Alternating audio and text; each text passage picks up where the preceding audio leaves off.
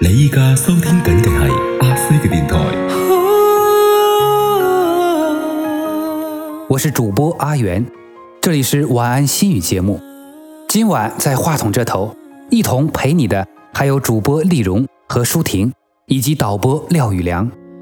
一个人习惯在黑夜游走，走的路怎么看不到尽头？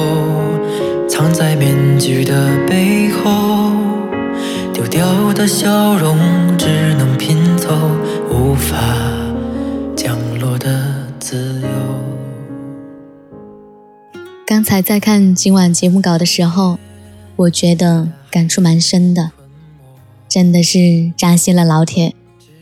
我是丽蓉，好久没见，你还好吗？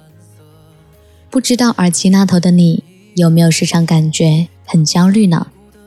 我有时候就会感觉蛮焦虑的，好多事情都觉得好像赶不及，着急却无助。身边的朋友中，有些人几年前就买了自己的房子，而我的房子却还遥遥无期。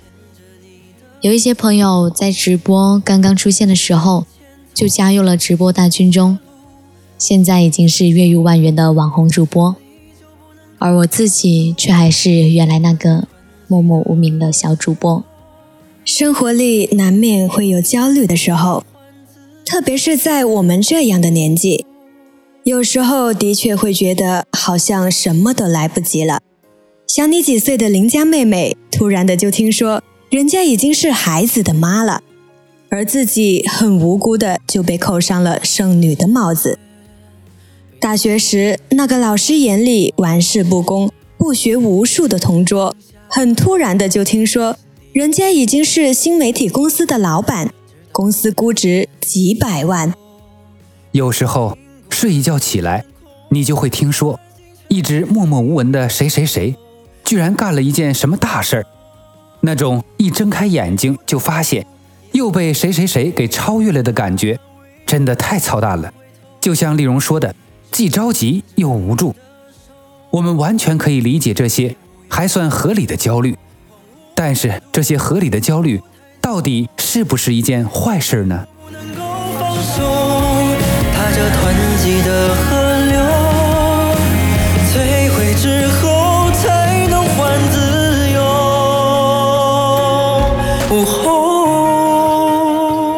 很多时候，我们都会对自己的现状不满意，但是却没有做出任何改变。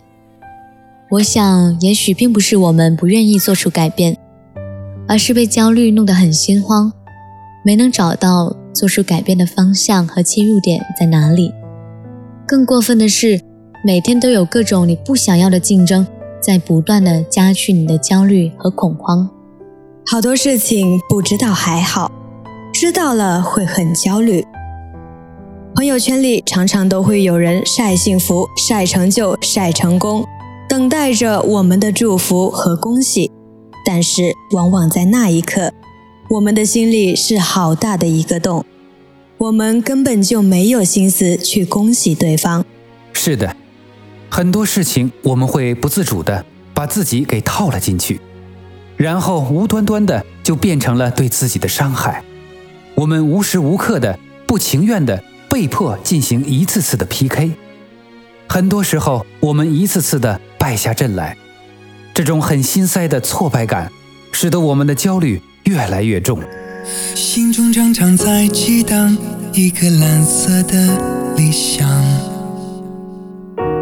就像闪亮的波光，激荡无限的希望。这个电台工作室的节目很暖人心，满满的情感，满满的正能量，很喜欢这个电台。来听阿西的电台，这里有你的故事，有你需要的情感治愈和满满的正能量。青春的脸庞。听完整的节目，请用微信搜索并关注公众号阿西 FM。算遇到风浪，也都不会伤。